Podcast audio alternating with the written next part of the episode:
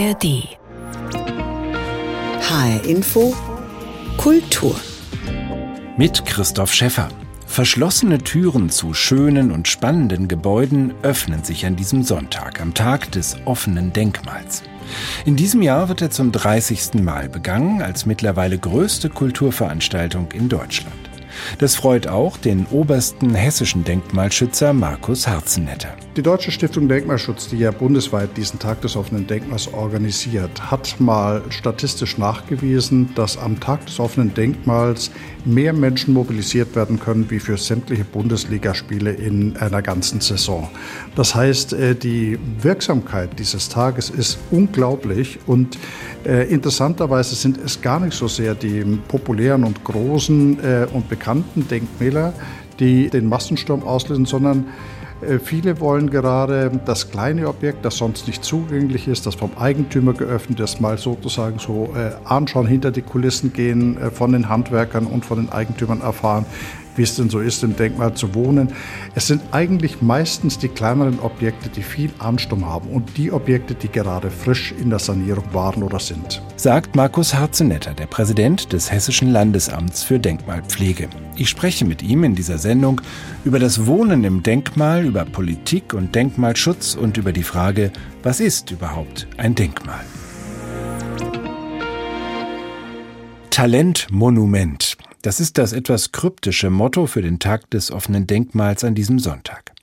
Was die Deutsche Stiftung Denkmalschutz, die den Tag koordiniert, damit sagen will, Monumente, also Baudenkmäler, haben viele Talente. Sie erzählen Geschichte und Geschichten, sie regen an zum Staunen und Nachdenken, sie prägen unsere gebaute Umwelt nachhaltig. Rund 5000 Baudenkmäler bundesweit und rund 300 in ganz Hessen sind am Sonntag zu besichtigen, vom umgebauten Hallenbad in Kassel bis zum Schloss in Nidda, vom modernen Bungalow in Hofgeismar bis zum Fachwerkhaus in Alsfeld. Das Programm und alle Orte sind im Netz zu finden oder in der kostenlosen und interaktiven App zum Tag des offenen Denkmals 2023. Wir nehmen den Tag zum Anlass, hintergründig auf das Thema zu schauen. Zum Beispiel auf die Frage, wie lebt es sich in einem denkmalgeschützten Haus? Wenn es ums Renovieren geht oder gar um gewünschte Veränderungen an dem Gebäude, kann das eine ganz schöne Herausforderung sein. Der Landkreis Marburg-Biedenkopf hat eigens eine Denkmalagentur ins Leben gerufen, um Denkmalbesitzern zu helfen und zugleich alte Ortskerne wieder zu beleben. Anna Spieß hat sich das angeschaut. Eine schmale, steile Straße mitten in Amöneburg. Hier steht das Haus von Familie Forst. Besser gesagt, ihr zukünftiges Haus. Momentan gleicht es noch einer großen Baustelle. Wir laufen über schmale Bretter in den Raum, der später das Wohnzimmer werden soll. Gerade sind die Fenster eingebaut worden und man hat einen atemberaubenden Blick auf Amöneburg. Schaut man etwas weiter nach links, sieht man die alten Balken, die teilweise freigelegt wurden. Vorne am Eingang liegen Berge von Steinen und Ziegeln. Die Seite ist komplett offen und nur mit einer Plane abgedeckt. Das denkmalgeschützte Fachwerkhaus soll ihr Haus fürs Alter werden, erklärt Angelika Forst. Wir haben uns vor knapp zehn Jahren hier oben ein altes Fachwerkhaus angetan, wo wir mit unseren vier Kindern wohnen, haben uns damals schon ins Denkmal verliebt und irgendwann stand dieses Haus hier leer. Das war schon sehr windschief, stand viele Jahre leer. Und ja, da haben wir uns hier rein verliebt und haben nach einer Möglichkeit gesucht, altersgerecht in der Möhneburg bleiben zu können. Und genau hier kommt Carsten Fehr ins Spiel. Er leitet die Denkmalagentur. Ich habe einen ganz großen Blumenstrauß an Dingen, die ich äh, Menschen halt anbieten kann, die ein Denkmal haben, die eins suchen, die eine Betreuung suchen, die einfach nur Rat suchen. Das kann anfangen von der Finanzierung, von der Altbauinstandsetzung, Sanierung.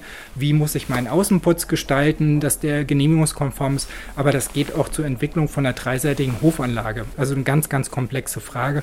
Diese ganze Bandbreite versuche ich da abzudecken und zu beantworten. Der Landkreis bietet also einen kostenlosen Service, um die Hürde, ein denkmalgeschütztes Gebäude zu kaufen bzw. zu sanieren, etwas zu verringern weil man erkannt hat, dass eine bestimmte Kluft entsteht zwischen dem Besitzer oder dem Suchenden eines Denkmals oder jemand, der ein Denkmal betreibt oder auch instand setzen will und der unteren Denkmalpflegebehörde und dem Denkmalschutz. Und diese Zone, die sollte so ein bisschen ausgefüllt werden mit jemand, der freier arbeiten kann, der kommunikativ ist, der die Sachen verbinden kann und auch mal schneller vor Ort Entscheidungen treffen kann. Das heißt, Carsten Fehr ist im gesamten Landkreis unterwegs und betreut verschiedene Projekte, berät die Hausbesitzer ganz direkt und individuell. Das weiß auch Andreas Möller-Forst sehr zu schätzen. Also die Denkmalagentur, ohne die hätte es dieses Projekt gar nicht gegeben. Weil die Denkmalagentur hat nicht nur die Grundidee gestiftet, sondern war sonst auch immer mit Rat und Tat zur Seite. Das heißt, egal was hier an Entscheidungen oder Überlegungen auch in eine neue Richtung geplant war, da hat man immer ein offenes Ohr gehabt und meistens auch einen guten Ratschlag für uns. Konkret heißt das, um das Haus davor zu schützen, noch weiter vom Hang zu rutschen, wurde eine Art Schuhkarton Beton, nur eben in groß und aus Holz und Stein, in das Haus geschoben. Moderne Elemente werden eingebaut, die Räume werden nochmal durch eigene Wände und Fenster von den Außenmauern getrennt, sodass man einen schmalen Streifen rund um das Haus hat, durch den man dann das alte Gemäuer und die Balken sieht. Für Familie Forst ist aber noch ein weiterer Aspekt wichtig. Nur wenn man das Denkmal erhält, kann man auch nachhaltig bauen, sagen sie. Statt Neubaugebiete am Rand eines Ortes bleibt der Ortskern dann lebendig. Ältere Menschen können von ihren großen Familienhäusern wieder in kleinere ziehen und bleiben trotzdem in ihrem gewohnten Umfeld. Und genau das will auch Carsten Fair mit seiner Arbeit erreichen. Leerstehende Häuser vermeiden, die Dörfer wieder attraktiv machen und vor allem Lust auf ein Leben im Denkmal. Anna Spieß berichtete aus Amöneburg im Landkreis Marburg-Biedenkopf. Welche Erfahrungen private Eigentümer bei der Renovierung von Baudenkmälern machen, auch das lässt sich beim Tag des offenen Denkmals besichtigen. Über das Leben im Denkmal habe ich mit Markus Harzenetter gesprochen. Er ist Präsident des Hessischen Landesamts für Denkmalpflege.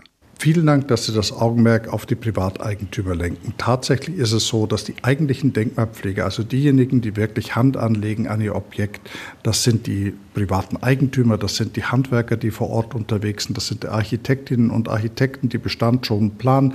Das sind alles die Denkmalpflege im konkreten wörtlichen Sinne.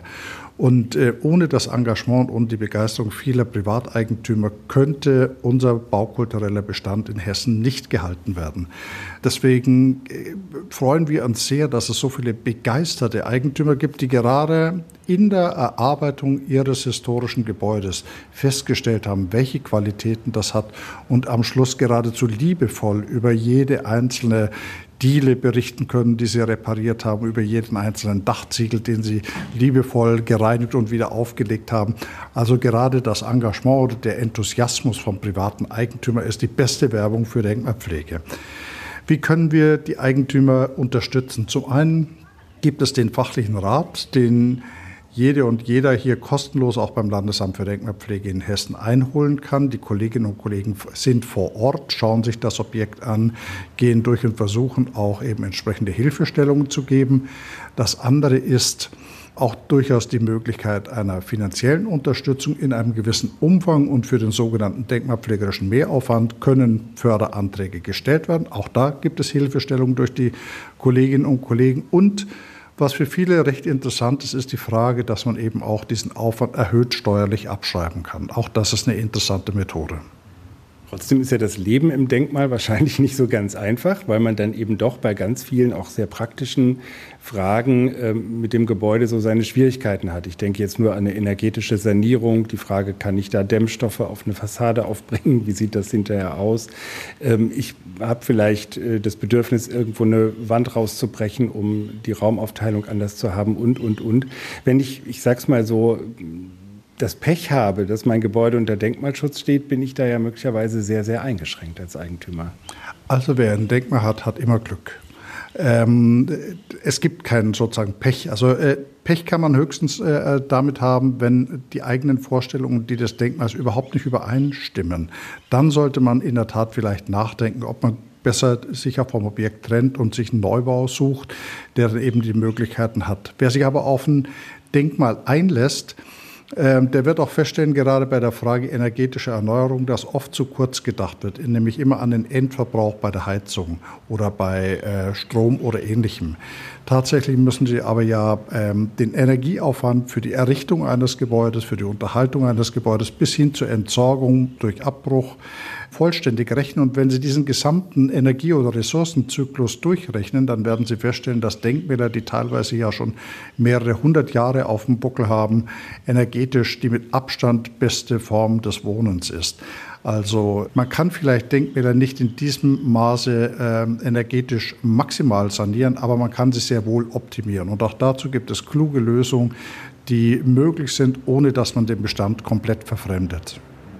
Ich denke nochmal an äh, die Siedlungen des neuen Frankfurt, die jetzt ja auch sich bewerben um den Status des Weltkulturerbes, die in den 1920er äh, Jahren entstanden sind, auch als äh, eine Form des, des neuen Siedlungsbaus und die mit ihrer schlichten Form und Farbgebung natürlich sehr anfällig dafür sind, wenn Leute anfangen, ähm, einen Jalousienkasten anzubringen oder eine Haustür äh, auszutauschen oder äh, in verrückten Farben das Ganze anzustreichen. Wie weit muss man, wenn diese Denkmäler heute auch noch leben sollen, Menschen das zugestehen und an welchen Punkten kann man sie vielleicht auch wie begleiten, damit sie den Geist dieses Denkmals nicht zerstören? Also äh, grundsätzlich muss man vielleicht dem Eindruck entgegenwirken, dass Denkmalpflege zur Musealisierung neigt. Das Gegenteil ist der Fall. Die Denkmäler sind sehr lebendig und entwickeln sich ständig weiter und werden auch immer wieder an aktuelle Wohnstandards auch angepasst. Es gibt natürlich gerade, gerade bei den von Ihnen genannten Beispielen des neuen Bauens, die eben von sehr wenigen Gestaltungselementen leben und dadurch natürlich auch anfällig sind, weil wenn ich wenige Elemente habe, die gewissermaßen die Bedeutung eines Objekts konstituieren, dann kann ich auch mit wenigen Maßnahmen zur Verschlechterung eines Baudenkmals beitragen. Das heißt, eine gewisse Behutsamkeit ähm, im Umgang mit solchen Objekten, vielleicht auch wieder äh, die Wiederherstellung ursprünglicher Gestaltprinzipien, äh, kann dazu beitragen, dass für jeden auch der Wert auch solcher scheinbar schlichter äh, Denkmäler wieder verstanden wird. Markus Harzenetter, der Präsident des Hessischen Landesamtes für Denkmalpflege, wir sprechen gleich weiter. Zunächst geht es um ein Baudenkmal, das keines ist, aber vielleicht eins sein sollte. Die Rede ist von dem früheren Sudhaus der Binding Brauerei in Frankfurt, ein klassisch modernes Industriegebäude, hinter dessen großer Glasfassade fünf riesige kupferne Braukessel zu sehen sind. Ein traditionsreicher Brauereistandort, an dem jedoch das letzte Bier längst gebraut wurde. Was aber wird aus dem Sudhaus und ist das auch ein Fall für den Denkmalschutz? Yvonne Koch nimmt uns mit. Am Sachsenhäuser Berg liegt sehr oft ein ganz besonderer Geruch in der Luft. Ein eindringlicher Bierbraugeruch. In der Geschichte der Stadt Frankfurt war dieser spezielle Geruch der Grund, warum die Frankfurter Brauereien gezielt hier auf dem Hügel angesiedelt wurden, hat der Historiker und Stadtführer Björn Wissenbach herausgefunden. Man hat also seit den 1850er, 60er Jahren die Brauereien langsam oben auf dem Sachsenhäuser Berg konzentriert, also aus dem Tal rausgenommen. Der Wind kann eben dann diese Dämpfe besser verwirbeln. Die Brauereien äh, saßen da in dichter Konzentration, also nicht nur Henninger und die Binding. Es gab viele, viele andere Brauereien da oben, deren Namen längst vergessen sind. 118 Brauereien waren es wohl um das Jahr 1900 herum. Aber die wenigsten Frankfurter wissen davon. An diese große Brautradition erinnert heute eigentlich nur noch der Henninger Turm. Und dann gibt es eben noch die fünf riesigen Kupferkessel, die gleich an der Darmstädter Landstraße in einem eigenen Gebäude des Sudhauses wie in einem Showroom präsentiert werden. Genau deshalb sollte dieses markante Gebäude der Frankfurter Brauereigeschichte auch unbedingt erhalten werden, findet Björn Wissenbach. Und weil er gleichzeitig stellvertretender Leiter des Frankfurter Denkmalbeirats ist, fordert er auch Denkmalschutz. Der Denkmalbeirat hat die dringende Empfehlung an den Landeskonservator gerichtet, dieses Bauteil mit den schön polierten Kesseln doch bitte unter Schutz zu stellen, um eben an die Brauereikunst, die dort ausgeführt wurde, über 100 Jahre zu erinnern. Und das Bauteil selbst hat in unseren Augen auch einen architektonischen Wert. Es ist ein typisches Bauteil der späten 60er Jahre. Aber das Landesdenkmalamt hat schnell klargemacht, Denkmalschutz wird es für den Showroom des Zuthauses nicht geben weil das Gebäude seit seiner Erbauung stark verändert wurde und keine Denkmalwerte erkennen lasse, heißt es in der Begründung.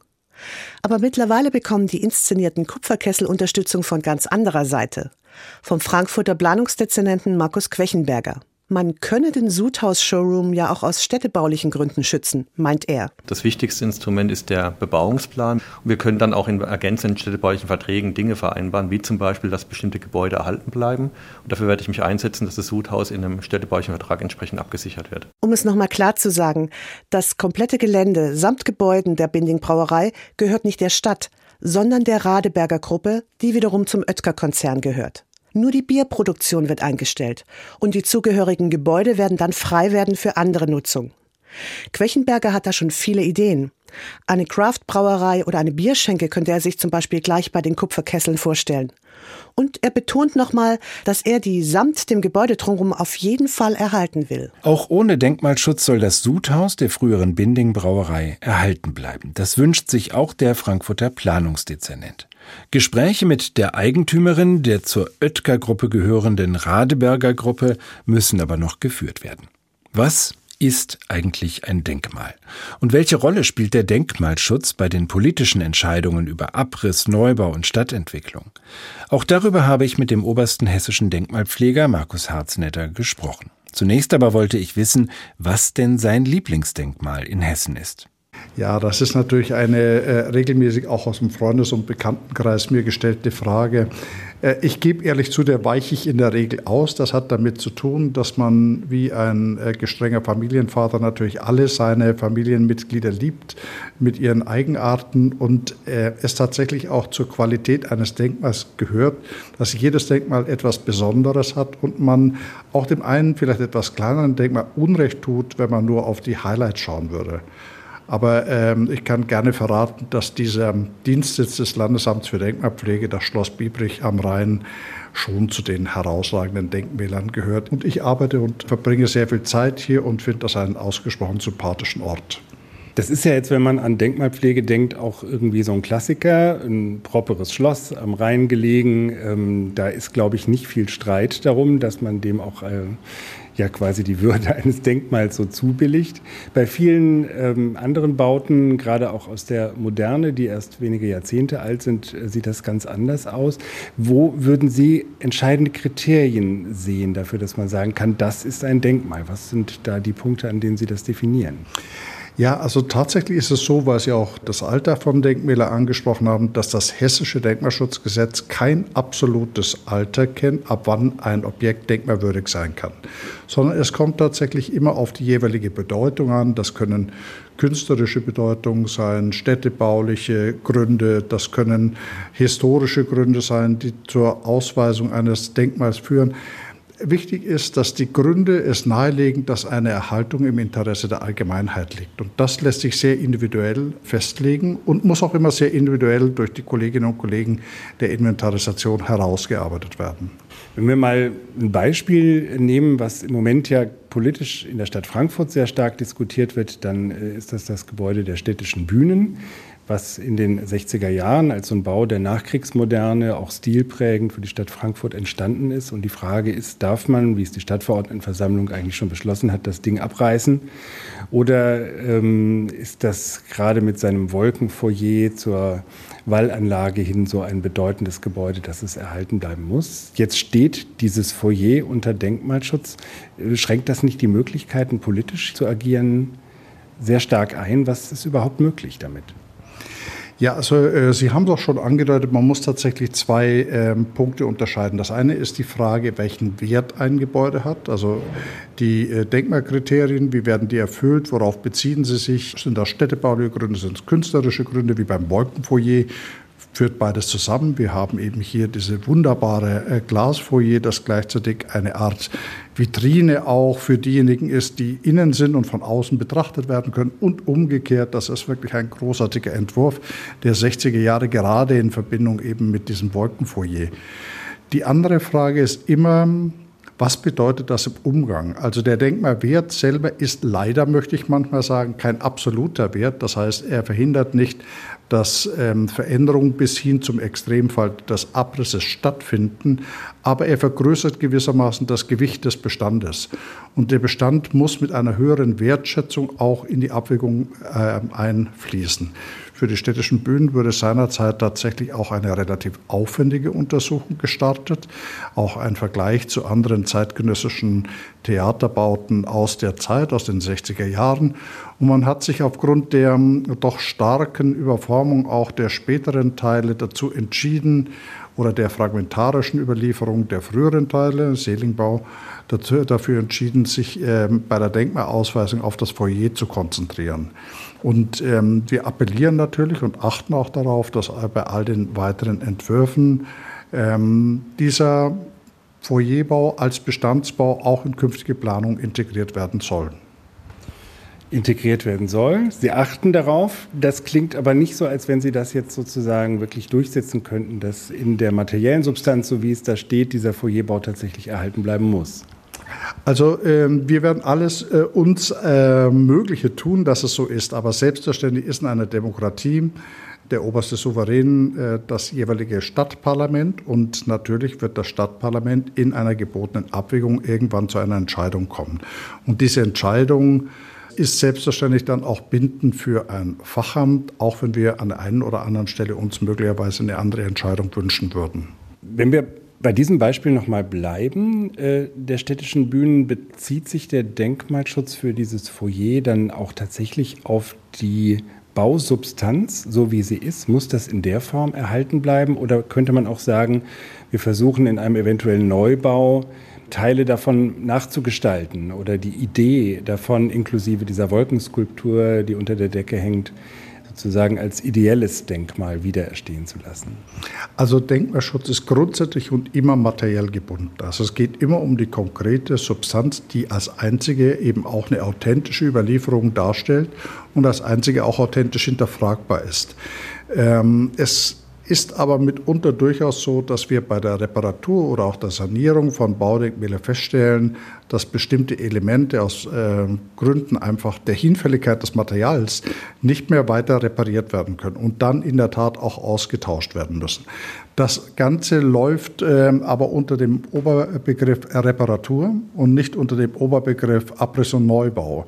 Das ist ein, sag mal, von der Haltung her ein, äh, ein grundlegender Unterschied, ob ich reparierend an ein System rangehe oder eben in der Vorstellung, ich baue es nach. Also eine reine Rekonstruktion kann in der Regel keine Denkmaleigenschaft entfalten, außer dann wieder als Kind ihrer Zeit. Also äh, durchaus so, dass natürlich möglicherweise die verschiedenen Rekonstruktionen der 60er bis 80er Jahre, die es in Frankfurt ja auch gibt, ähm, möglicherweise auch schon eine eigene Denkmalqualität äh, entfalten als ähm, äh, Elemente des Wiederaufbaus oder wie auch immer man das dann interpretieren würde. Das kann durchaus sein, dass auch solchen Objekten das zukommt. Dem Grunde nach ist aber eine Rekonstruktion kein denkmalpflegerisches Ziel. Sagt Markus Harzenetter, der Präsident des Hessischen Landesamtes für Denkmalpflege. Anlass für unser Gespräch ist der Tag des offenen Denkmals an diesem Sonntag, den die Deutsche Stiftung Denkmalschutz veranstaltet. Für Studierende in Marburg immer zu besichtigen sind die Unigebäude auf den Lahnbergen. Ein für manche eher zweifelhaftes Vergnügen, denn die brutalistische Betonarchitektur ist in die Jahre gekommen und wird teilweise schon gar nicht mehr genutzt. Dabei galt das Marburger Bausystem auf den Lahnbergen mit seiner radikalen Rasterordnung einmal als bahnbrechend. Vieles davon steht unter Denkmalschutz. Während die Universität manche Gebäude am liebsten abreißen würde, will die Fotografin Susanne Saker die eigene Ästhetik des rohen Betons zeigen. Es ist ja oft so, dass viele Menschen brutalistische Gebäude oder Betongebäude überhaupt nicht schön finden. Ja? Also die werden als Bausünden empfunden, als Betonklötzer. Ich habe gemerkt, als ich da angefangen habe, mich damit zu beschäftigen, dass durch das Medium Fotografie diese Bauten aufgrund der ganzen Geometrie und oft auch Symmetrie eine Transformation erleben, dass man plötzlich auf dem Foto sieht, Mensch, das sieht ja fantastisch aus, das ist ja toll. Kantig, roh, inzwischen auch verwittert. Sackers Bilder zeigen eine meist menschenleere Architektur voller überraschender Details. Ein Kirchturm, der an ein Industriedenkmal erinnert, ein Wandrelief mit feinen Strukturen und Formen und überall Rohbeton, stilprägend für den Brutalismus, der seine heutige Bezeichnung dem französischen Wort dafür verdankt, Beton brü. Aufgrund von rasant steigenden Studierendenzahlen brauchte die Uni Marburg in den 60er Jahren dringend Platz. Das Hochschulbauamt entwarf oben im Wald auf den Lahnbergen deshalb einen komplett neuen Campus nach einem strengen Rastersystem. Das gilt heute als eines der frühesten Fertigbausysteme in Deutschland. Das Interessante war, dass man eben diese Module beliebig kombinieren konnte. Also man hat sich daran orientiert, was ist die Funktion dieses Bauwerks und dann konnte man entscheiden, wie viele Stockwerke man errichtet und welche Dimensionen das annimmt. Das war bahnbrechend, ja. Doch genau diese Gebäude auf den Lahnbergen sind heute besonders heftig umstritten und das nicht nur aus ästhetischen Gründen. Weil die Uni bautechnische Mängel sah und eine Sanierung für nicht lohnenswert hielt, plante sie 2009 einen Abriss der alten Chemie, um dort einen fast komplett neuen Campus zu bauen. Doch das Hessische Landesamt für Denkmalpflege kam ihr in die Quere und stellte den inzwischen leerstehenden Betonbau unter Denkmalschutz. Uni-Präsident Thomas Naus sagt, die Uni habe durchaus einige Gebäude aus dieser Zeit erfolgreich umbauen können und nutze sie heute weiter, beispielsweise auch das Verwaltungsgebäude, in dem er selbst sein Büro hat. In der alten Chemie sei das aber herausfordernder. Aus Sicht einer Universität ist an diesem Gebäude gar nichts mehr gut, sonst hätten wir es noch weiter genutzt. Da kann man überall anfangen. Rein mal auf das Gebäude bezogen bedeutet eine Komplettsanierung ein Rückbau auf die Grundkonstruktion inklusive Schadstoffsanierung und so weiter. Und dann quasi ein Neuaufbau dieser nicht tragenden Gebäudeteile, mal ganz unabhängig von der Grundproblematik der energetischen Gebäudehülle, an die wir auch ran müssen. Der Beton hat auch nicht die beste Qualität. Also sanieren können wir den sowieso nur mit einem deutlichen Eingriff in das äußere Gestaltungsbild. Nach ihren bisher gescheiterten Abrissplänen hat die Uni inzwischen eine Potenzialstudie in Auftrag gegeben. Sie soll Kosten und Nutzen einer Sanierung mit denen eines Neubaus vergleichen. Das Landesamt für Denkmalpflege teilt mit, auf Basis der Ergebnisse wolle man die Möglichkeiten einer Nachnutzung prüfen. Uni-Präsident Thomas Naus betont, es geht hier nicht um Geschmack, sondern um das, was sinnvoll ist. Ja, also das sind widersprüchliche Interessen einfach, die sich äh, an so einem Gebäude manifestieren und die man irgendwie auflösen muss. Und als auch Umweltwissenschaftler würde ich dem Klimaschutz an dieser Stelle Vorrang geben. Als Universitätspräsident würde ich der wissenschaftlichen Entwicklung Vorrang geben. Und ich glaube durchaus, dass man auch unter diesen Perspektiven ein ein gewisses, eine gewisse Grundcharakteristika von Gebäuden erhalten kann, aber dass man sie einfach die Idee, die bei der Entstehung der Gebäude, bei der architektonischen Planung der Gebäude im Raum stand, auch weiterdenken kann und auf die Zukunft richten kann. Ich glaube, man muss einfach Kompromisse finden und wir haben in vielen Dimensionen Herausforderungen, gerade bei der der Denkmalschutz nicht über allen anderen Dimensionen stehen kann. Fotografin Susanne Saker plädiert weiterhin dafür, die Brutalismusbauten in Marburg nicht aufzugeben, sondern energieeffizient umzubauen. Denn einmal abgerissen sei nun mal abgerissen, sagt sie, und wer wisse schon, was kommende Generationen mal davon halten. Streit ums Baudenkmal. Rebecca Diekmann berichtete über brutalistische Architektur in Marburg. Der Bildband der Fotografin Susanne Saker ist unter dem Titel Marburg brutal erschienen. Und wer beim Tag des offenen Denkmals am Sonntag Brutalismus in Marburg besichtigen will, der kann sich die Kirche St. Peter und Paul an der Biegenstraße anschauen. Das war HR Infokultur zum Tag des offenen Denkmals 2023. Die Sendung als Podcast gibt es bei hrinforadio.de und in der ARD Audiothek. Mein Name ist Christoph Schäffer.